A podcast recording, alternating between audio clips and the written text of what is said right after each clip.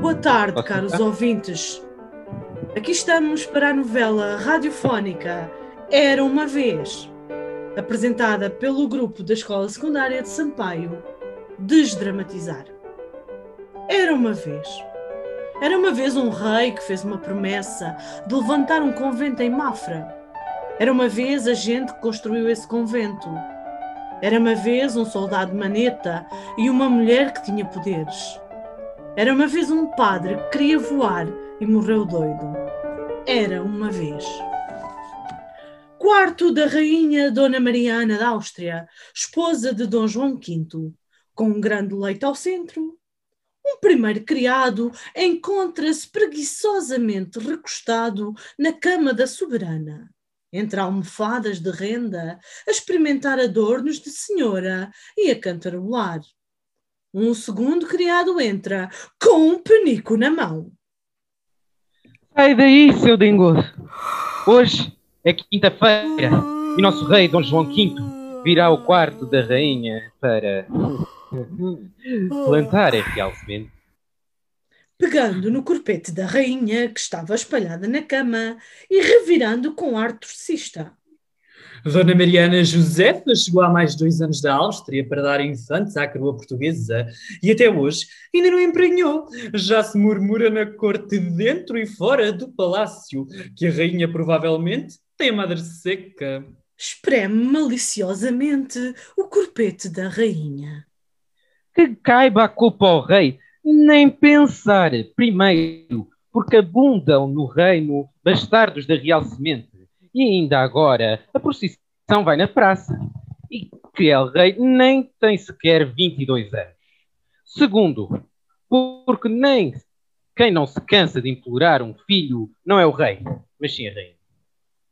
Mas nem a persistência do rei, que duas vezes por semana cumpre vigorosamente o seu dever real e conjugal, nem as rezas da rainha fizeram inchar até hoje a barriga de Dona Mariana. Mas Deus é grande. É hoje, é hoje, Deus é grande. Dom João V conduz Dona Mariana ao leito, leva-a pela mão como no baile o cavaleiro à dama, e antes de subirem para a cama, os criados ajudam a retirar os mantos reais e afastam-se para o outro lado do palco. Quando um de seu lado, cada um de seu lado, ajoelham-se e dizem as orações. Escurece. A luz incide apenas nos criados que espiam e cantam. Vou beijar, vou dançar, vou hum, hum, até me cansar toda a noite, toda a noite. A luz incide de novo na cama e os criados vão ajudar o rei a vestir-se de novo o seu manto e saem. A rainha permanece na cama a rezar. Reza, passando cada vez mais devagar as contas do rosário. Ave Maria, cheia de graça, ao menos com essa foi tudo tão fácil. Bendito seja o fruto do vosso ventre. E é do meu que estou a pensar. Ao menos um filho, senhor, ao menos um filho. Os dois criados entram em cena, transportando a maquete da Basílica de São Pedro de Roma. Cuidado com as imagens dos santos, em quem a rei tem tanta estima. Para o que lhe havia de dar, quase com 22 anos, ainda brincar uns legos. Enquanto os criados limpam o pó, entra o rei Dom João V. Está pronta a minha Basílica de São Pedro de Roma. Ainda preciso pôr a cúpula para completar a minha obra. O rei entretém-se a colocar as peças na maquete da basílica, cantando uma cantiga infantil enquanto os criados saem. Entra um criado para anunciar a chegada de dois dignatários da igreja. Sua Majestade, posso mandar entrar Sua Eminência, o Bispo Dom Nuno da Cunha e Frei António São José? Que me querem agora esses dois? Agora que eu estava tão entretido. Mas com gente da igreja não se brinca. Que entrem, que entrem. Vem agora entrando Dom Nuno da Cunha, que é bispo inquisidor e traz consigo um franciscano velho. Fazem muitas vénias ao rei. Este que aqui está é Frei António de São José. a quem, falando-lhe sobre a tristeza de Vossa Majestade por não dar filhos à Rainha Nossa Senhora. Pedi que encomendasse Vossa Majestade a Deus para que lhe desse sucessão, e ele me respondeu que Vossa Majestade terá filhos se quiser. E então perguntei-lhe que queria ele significar com tão obscuras palavras, porquanto é sabido que filhos quer Vossa Majestade ter. E ele respondeu-me, palavras enfim muito claras, que se Vossa Majestade prometesse levantar um convento na vila de Mafra, Deus lhe daria sucessão.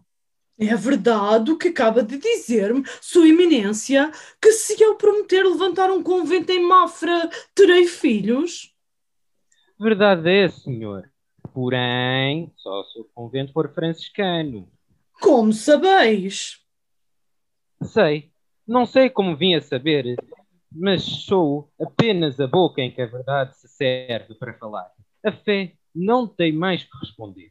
Construa Vossa Majestade um convento e terá brevemente sucessão. Não construa e Deus decidirá. É virtuoso este frade. Não há outro que mais o seja na sua ordem. Prometo, pela minha palavra real, que farei construir um convento de franciscanos na vila de Mafra, se a rainha me der um filho no prazo de um ano, a contar deste dia em que estamos. Deus ouça, Deus ouça, Vossa Majestade. Amém. Procissão do Alto de Fé. Surgem o rei, o bispo, o frade e a população que observa os penitentes a desfilar curvados e com as insígnias de seus crimes e castigos. Entre eles surgem Blimunda, Baltazar e Bartolomeu. A rainha Dona Mariana não veio alto de fé, porque apesar de pranha, três vezes a sangraram. E logo hoje, que é dia de festa, encontra-se muito fraquinha, coitadinha. Sim, hoje é dia de alegria geral, porque o povo saiu à rua para justiçar a judeus, a cristãos novos, a hereges e feiticeiros, sendo 53 as mulheres e 51 os homens castigados. Bruxa, alivosa, herege. Aquele ali é Simeão de Oliveira e Souza, que dizia que era pa- padre, dizia missa, confessava e pregava, e afinal é um diabo de um judeu. Morto aos judeus! Morte! Lá veio Quem- o padre António Teixeira de Souza, que andava a palpar as mulheres e abusava delas. Cá se fazem, cá se pagam, fogueira com ele! Fogueira! Esta sou eu, Sebastiana Maria de Jesus, um quarto de cristã nova que tenho visões e revelações. Mas disseram no tribunal que era efeito demoníaco. Aqui vou blasfema. Tenho visões e revelações. Ah, herética, temerária, amordaçada para que não me ouçam as temeridades, as heresias e as blasfémias. Condenada a ser açoitada em público e a oito anos de degredo no reino de Angola. E tendo ouvido as sentenças, não ouvi que se falasse da minha filha. É seu nome Belimunda. Onde estará? Onde estás, Belimunda? Ah, ele está. Belimunda, Belimunda, Belimunda, filha minha. E já me viu e não pode falar. Tem de fingir que não me conhece ou me despreza. Mãe feiticeira e marrana. Já me viu. E ao lado dela está o padre Bartolomeu Lourenço. Não fales, Belimunda. Olha só. Olha com estes teus olhos que tudo são capazes de ver. E aquele homem quem será? Que está perto de Belimunda e não sabe. Ai, não sabe não. Quem é ele? De onde vem? Que vai ser deles poder meu. Pelas roupas soldado, pelo rosto cas- castigado, pelo pulso cortado. Adeus, Belimunda, que não te verei mais. Ali vai, minha mãe. Que nome é o seu? Baltazar Mateus. Também me chamam Sete Sóis. Não somos nada perante os desígnios do Senhor. Conforma-te, Belimunda. Deixemos a Deus o campo de Deus. Terminado o auto de fé, a população dispersa. Belimunda retirou-se. O padre foi com ela e convidaram Baltazar para os acompanhar. Não tem para onde ir? Venha connosco. Caminham. Chegam a uma casa e entram. Lá dentro sentam-se os três à volta da lareira, com duas tigelas e uma panela de sopa na mesa. Belimunda serve os dois homens primeiro e depois serve-se a si própria da tigela de Baltazar e come com a colher que ele usou. Bartolomeu observa em silêncio e depois diz: aceitas para a tua boca a colher de que se serviu a boca deste homem, fazendo seu o que era teu, agora tornando a ser teu o que foi dele, e tantas vezes que se perca o sentido do teu e do meu? Baltazar e Blimunda Então, declaro-vos olham, casados. olham-se nos olhos. O padre abençoa-os. Então, declaro-vos casados. O padre sai. Por que foi que perguntaste o meu nome no alto de fé? Porque minha mãe o quis saber e queria que eu soubesse. Como sabes, com ela não, não me deste falar. Sei que sei, não sei como sei. Não faças perguntas a que não posso responder. Faz como fizeste, vieste e não me perguntaste o porquê. E agora? Se não tens para onde viver melhor, fica aqui. Hei de ir para Mafra. Tenho lá a família, Mulher, pais e uma irmã. fica. Enquanto não fores, será sempre tempo de partires. Por que és tu que eu fico? Porque é preciso. É razão que me convença. Se não queres ficar, vai-te embora. Também não te posso obrigar. Não tenho força, forças que me levem daqui. Deitaste-me um encanto. Não deitei tal, não disse uma palavra, não te toquei. Olhaste-me por dentro. Juro que nunca te olharei por dentro. Juras que não farás? E já o fizeste. Não sabes o que estás a falar. Não te olhei por dentro. Se eu ficar, onde durmo? Comigo. Deitaram-se. Blimunda era virgem. Que idade tens? 19 anos. Escurece. Correu algum sangue sobre a esteira. Com as pontas dos dedos médio e indicador umedecidos nele, Blimunda persignou-se e fez uma cruz no peito de Baltazar sobre o coração. Estavam ambos nus. Na rua, perto, ouviram vozes de desafio, bater de espadas coloridas. Depois, o silêncio. Não correu mais sangue.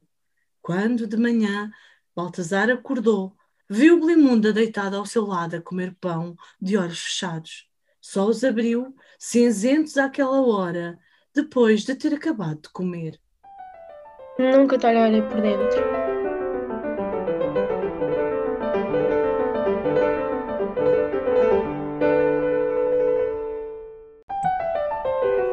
Boa tarde, caros ouvintes. Cá estamos novamente para mais um episódio de Era uma Vez.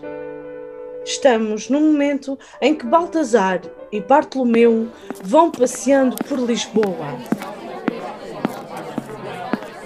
Padre, tens apelido voador. Por que foi que vos deram tal nome? Porque eu voei. Duvidoso. Baltazar, Com perdão da confiança. Só os pássaros voam. E os anjos. E os homens, quando sonham. Mas em sonhos não há firmeza. Não tens vivido em Lisboa? Nunca te vi. Estive na guerra há quatro anos. E a minha terra é Mafra. Pois, pois eu faz dois anos que voei. Primeiro fiz um, ar- um balão que ardeu, depois construí outro que subiu até ao teto de uma sala do, pa- do passo, enfim, outro que saiu por uma janela da casa da Índia e ninguém tornou a ver. Mas voam em pessoa ou só voaram os balões? Voaram os balões, foi mesmo ter voado eu. Então foi por querer voar que conheceu a mãe de Dimundo. Ser dados subtis. Ouvi dizer que ela tinha visões de ver pessoas voando. Discretamente, discretamente a fui visitar um dia e depois ganhei-lhe amizade. Parece-me que estão, na verdade, aqueles que disseram que essa arte de voar se entendia mais com o santo ofício que com a geometria. Se eu estivesse no vosso caso, lembraria de cautelas. Olhai que carça, segredo e fogueira costumam ser a paga desses excessos. Tenho cuidado e conto com a proteção de El Rei que acreditou na minha máquina e tem consentido que, na Quinta do Duque de Aveiro, a São Sebastião da Pedreira, eu faça os meus experimentos. Lá virá o dia. Mas o que eu queria mesmo saber, lá da parte do meu Lourenço, é porque é que a Belimunda sempre come pão de abrir os olhos pela manhã. Tens dormido com ela. Mas não respondeu à minha pergunta, pá. Se o vieres a saber um dia, será por ela, por mim não. Mas sabe a razão. Sei. E não me diz. Só te direi que se trata um grande mistério. Voar é uma simples coisa comparando com Belimunda. Mas olha, vou a São Sebastião da Pedreira para ver a passarola. Queres tu vir comigo? É assim que chama a sua máquina? Assim lhe têm chamado por desprezo. Vão andando. Quando chegam à quinta, Baltazar entrou logo atrás do padre, curioso. Então é isto? Há de ser isto. Tirou um papel que desenrolou, onde se via o, dese- o desenho de uma ave. Destas feras não te falarei, que são segredo meu. Bastará que te diga que sem o que elas levarão dentro, não voará a barca. Mas falta-me quem me ajude. Sozinho não posso fazer tudo. Queres tu vir ajudar-me? Deu um salto para trás, estupefacto. Eu não sei nada. Sou homem do campo. Mais do que isso, só me ensinaram a matar. E assim como me acho sem esta mão. Com essa mão e esse gancho podes fazer tudo quanto quiseres. E há coisas que um gancho faz melhor que a mão completa. Um gancho não sente dor se tiver de de segurar um arame. Um ferro nem se corta, nem se queima. E eu te digo que Maneta é Deus e fez o universo. Baltazar recuou, assustado. Persignou-se rapidamente, como para não dar tempo ao diabo de concluir as suas obras. O que está a dizer, Padre Bartolomeu Lourenço? Onde é que escreveu que Deus é maneta? Não está escrito, sou eu que digo que Deus não tem a mão esquerda, porque é à sua direita, à sua mão direita, que se sentam os eleitos. Não se fala nunca da mão esquerda de Deus, portanto, Deus é, mão, é maneta, da mão esquerda. Sete Sóis ouvira com atenção. Olhou o desenho e os materiais espalhados pelo chão, a concha ainda informe. Sorriu e, levantando um pouco os braços, disse: Se Deus é maneta e fez o universo, este homem sem mão pode atar a vela e o arame cão de voar. Saem os dois de cena e entra o rei e Ludovice. O rei Dom João V está sentado no seu trono. Quando entra o arquiteto alemão João Frederico Ludovice, que superintende as obras do convento de Mafra.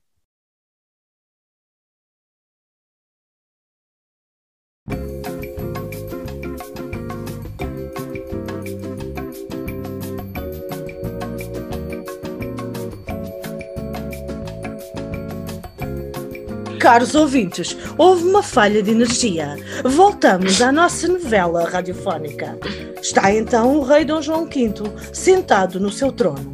E entra o arquiteto alemão João Frederico Ludovice, que superintende as obras do convento de Mafra. Arquiteto Ludovice, é a minha vontade que seja construída na corte uma igreja como a de São Pedro de Roma. A vontade de Vossa Majestade é digna de, de grande rei que mandou identificar Mafra. Porém, as vidas são breves, Majestade. E São Pedro, entre a benção- da primeira pedra e a consagração da última, consumiu 120 anos de trabalhos e riquezas. O que eu pergunto, com todo o respeito, é se vale a pena estar a, a construir uma basílica que só ficará terminada no ano 2000, supondo que nessa altura ainda há muito. O rei fica embatucado a pensar e, por fim, bate na testa, resplandece-lhe a fronte, rodeia um nimbo de inspiração. E se aumentássemos para 200 frades o convento de Mafra? Quem diz 200 diz 500, diz 1000. Estou que seria uma ação tão grandiosa como a basílica que não pode haver. Mil frades, 500 frades, é muito frade, Majestade. Acabávamos por ter de fazer uma igreja tão grande como a de Roma, para lá poderem caber todos. Então, quantos? Digamos 300. E mesmo assim já vai ser pequena para, para eles a basílica que desenhei e está a ser construída com muitos devagares, se me é permitido o reparo. Sejam 300, não se discute mais. É esta a minha vontade. Assim se fará, dando Vossa Majestade as necessárias ordens. Podes sair e já agora pelo caminho mandamos chamar o almoxerife. Entra o almoxarife com os livros da escrituração que coloca sobre a mesa. Então diz-me lá como estamos de deve haver. O guarda-livros leva a mão ao queixo, parecendo que vai entrar em meditação profunda. Abre um dos livros, como para citar uma decisiva verba, mas emenda ambos os movimentos e contenta-se com dizer: Saiba Vossa Majestade que a ver, havemos cada vez menos, e de ver, devemos cada vez mais. Já o mês passado me disseste o mesmo. E também o outro mês e o ano que lá vai. Por este andar, ainda acabamos por ver o fundo ao saco, Majestade. Está longe daqui o fundo dos nossos sacos. Um no Brasil, outro na Índia. Quando escutarem, vamos sabê-lo com tão grande atraso que poderemos, poderemos então dizer. Afinal, estávamos pobres e não sabíamos. Se Vossa Majestade me perdoa o atrevimento, eu ousaria dizer que estamos pobres e sabemos. Mas graças sejam dadas a Deus, o dinheiro não tem faltado. Pois não. Que a minha experiência contabilística lembra-me todos os dias que o pior pobre é aquele a quem o dinheiro não falta. E isso se passa em Portugal, que é um saco sem fundo.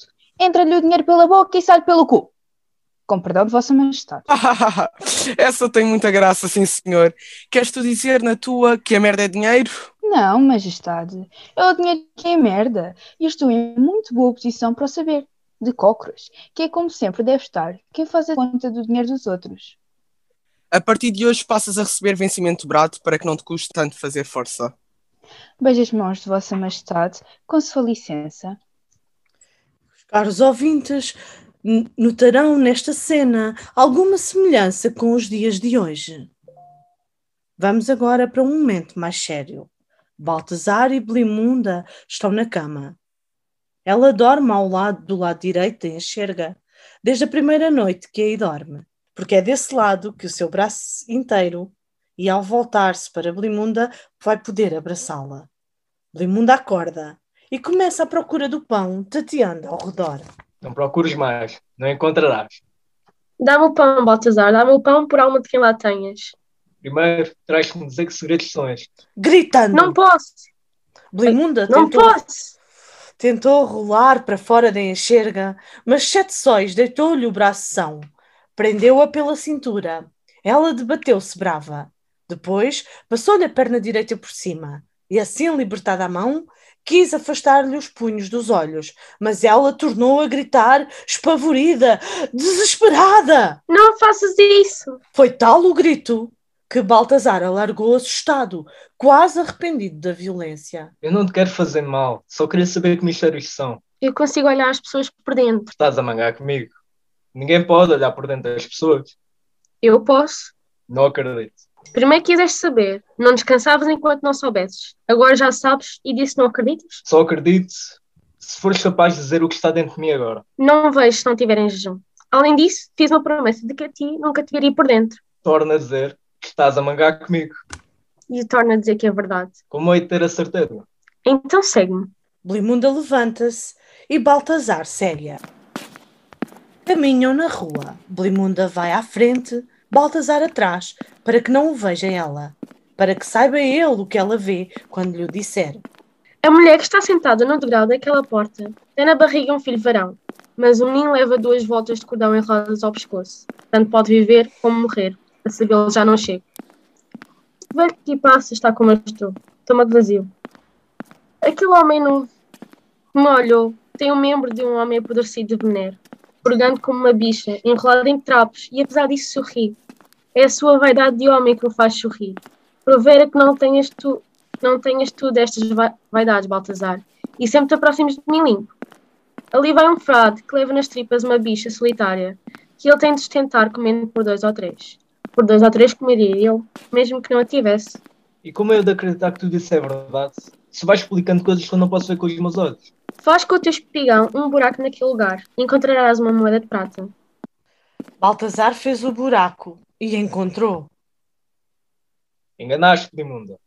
A moeda é de ouro. Melhor para ti? E eu não deveria ter arriscado, porque sempre confundo a prata com ouro. Mas em ser moeda valiosa acertei. Mais queres? Tens a verdade e o lucro. Dimunda, estou convencido. Vamos agora ter com o padre Bartolomeu Lourenço. Está a nossa esperança em São Sebastião da Pedreira. Temos que o ajudar a construir a passarola. O tempo passou. Passaram dias e meses e a passarola ficou pronta a voar. Como é óbvio, os caros ouvintes irão notar uma diferença na voz de Belimunda. É que Belimunda também envelheceu. O tempo também passou por ela. E agora que faremos? Se já lá vai a doença, se estão recolhidas as vontades, se está acabada a máquina, se enfim se conclui o nosso trabalho, qual será o destino dela e de nós, Padre Bartolomeu Lourenço? Empalidecido e de olhos encovados. Terei de informar El Rei que a máquina está construída, mas antes haveremos de experimentá-la. Não quero que tornem a rir-se de mim como há 15 anos fizeram. Está doente, Padre Bartolomeu Lourenço? Tem a cara branca e os olhos pisados. Nem ficou contente por saber a notícia. O padre não respondeu. Tornou Belimunda a perguntar. Do que tem mais medo, padre? Do que poderá vir a acontecer ou do que está acontecendo? Que queres dizer? Que já o Santo Ofício acaso está aproximando, como se aproximou da minha mãe. Conheço bem os sinais. Eu sei do que me acusarão. Se a minha hora chegar, dirão que me converti ao judaísmo. E é verdade, dirão que me entrego a feitiçarias. E também verdade é se feitiçaria é esta passarola e outras artes que não paro de meditar. E com o que acabo de dizer, estou nas mãos de anos e perdido estarei se me forem enunciar. Perdesse eu outra mão se tal fizesse. Se tal fizesse, não pudesse eu mais fechar os olhos e vissem sempre eles como em jejum constante. Então o que faremos é fugir na passarola. Para onde? Não sei. O que é preciso é fugir daqui. Baltazar e Pelimunda olharam-se demoradamente. Estava escrito. Vamos! Fazem-se os preparativos para pôr a passarola a voar. Bartolomeu murmura. Encomendemos ao Deus que houver. A máquina estremeceu. Oscilou como se procurasse um equilíbrio subitamente perdido. Ouviu-se um rangido geral eram as lamelas de ferro, os vimos entrelaçados e de repente, como se aspirasse um vórtice luminoso, girou duas vezes sobre si próprio enquanto subia. Mal ultrapassar ainda as alturas das paredes, até que, firme, novamente equilibrada, erguendo a sua cabeça de gaivota, lançou-se em flecha, céu acima. Sacudidos, pelos bruscos volteios, Baltazar e Blimunda tinham caído no chão de tábuas da máquina mas o padre Bartolomeu Lourenço agarrara-se a um dos prumos que sustentavam as velas e assim pôde ver-se afastar a terra a uma velocidade incrível. Já mal se distinguia a quinta, logo perdida por entre as colunas. Aquilo além, que é? Lisboa, que lá está. E o rio, oh o mar, aquele mar por onde veio Bartolomeu Lourenço de Guzmão, nem por duas vezes do Brasil. O mar por onde viajei à Holanda. Limunda, Baltazar, venham ver, levantem-se daí, não tenham medo. Estavam todos emocionados. O padre ri, dá gritos e percorre o convés da máquina de um lado ao outro para poder olhar a terra em todos os seus pontos cardeais. Levantam-se Baltazar e Blimunda, agarrando-se nervosamente aos prumos, depois à morada, deslumbrados de luz e de vento, logo sem nenhum susto. Boa! Conseguimos! Dá o falo, Baltazar, que já estamos a chegar a Percunheiro. É Mafra além em minha terra. Lá está a obra do convento quase terminada. Isto aqui é a Serra do Barregudo e aquele monte além muito grande. É muito junto. Baltazar abraçou-se a Blimunda e desatou a chorar. Parecia uma criança perdida. Um soldado que andou na guerra e agora soluça de felicidade, abraçada a Blimunda, que lhe beija a cara suja. O padre foi para eles e abraçou-os também, subitamente perturbado por uma analogia, tal como dissera o italiano. Scarlatti tinha razão. Pai, Filho Espírito Santo. Só há um Deus.